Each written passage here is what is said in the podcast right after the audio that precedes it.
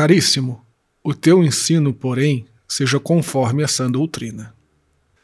Salve Maria! Hoje é terça-feira, dia 10 de novembro de 2020, memória litúrgica de São Leão Magno. Eu sou o Padre João Paulo Ruse, pároco da Paróquia Todos os Santos. Sejam mais uma vez muito bem-vindos às minhas redes sociais. E como você já sabe, Antes da gente começar esse sermão, dedica uns segundinhos para curtir esse vídeo, para curtir esse podcast, para compartilhar nas suas redes sociais, para fazer um comentário. Faça isso agora, porque isso ajuda muito, mas muito mesmo o alcance do apostolado. Curta também a página da Paróquia Todos os Santos no Facebook e no Instagram que por mais que não esteja postando o sermão nestas redes sociais, elas são também um canal de comunicação da paróquia com você. Assina o meu podcast, se inscreve no meu canal no YouTube e marca o sininho das notificações.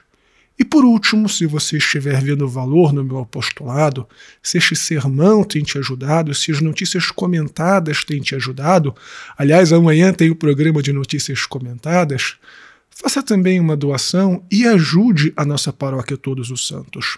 Deus te abençoe e salve Maria!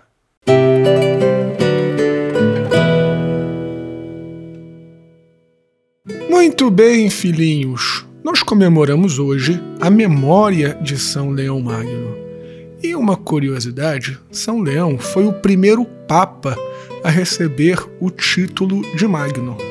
E ele viveu numa época, ali por meados do século V, que tem algumas semelhanças com a época em que nós estamos vivendo agora. Foi aquela época do finalzinho do Império Romano em que as fronteiras do mundo civilizado estavam sendo constantemente ameaçadas pelas invasões dos bárbaros. Aliás, inclusive, Roma foi salva duas vezes pelo Papa Leão Magno porque convenceu os bárbaros a não matarem os cidadãos de Roma. Infelizmente, uma vez ela foi saqueada, mas pelo menos muitas pessoas foram poupadas.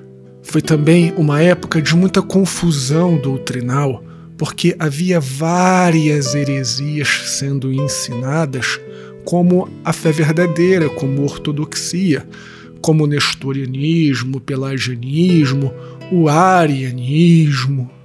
E naquela época não tinha site do Padre Paulo Ricardo, não tinha site da Canção Nova para as pessoas terem acesso a uma doutrina confiável. Então, dependendo de quem fosse o padre da região, de quem fosse o bispo da região, os fiéis não tinham a menor ideia de qual era a verdadeira fé. E São Leão Magno foi tão grande porque defendeu com muita vivacidade a verdadeira fé. Escreveu cartas para os bispos, exortou a comunhão, lutou, como eu disse antes, contra a invasão dos bárbaros, ou seja, foi um autêntico pastor. E em tempos de confusão, a adesão ao pastor da igreja é a única, mas de verdade, a única garantia de adesão à fé verdadeira.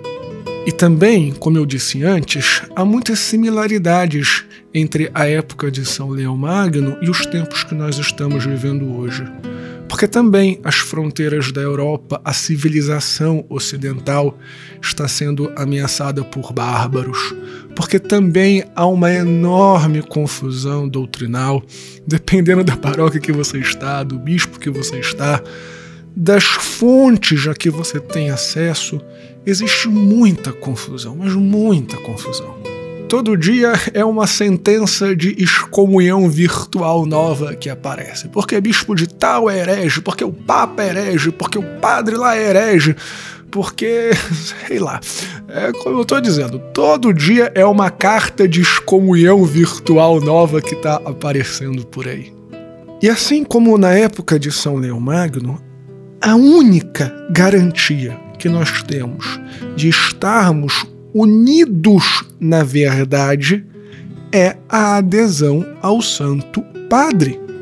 Não ao padre fulano de tal, não ao arcebispo fulano de tal, não ao bispo fulano de tal, não ao teólogo fulano de tal, mas ao Papa.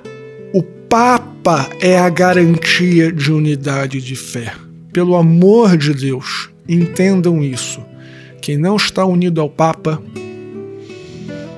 está fora da igreja.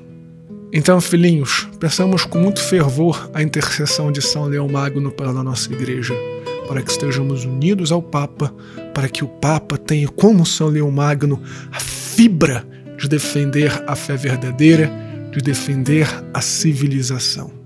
Deus te abençoe e salve Maria!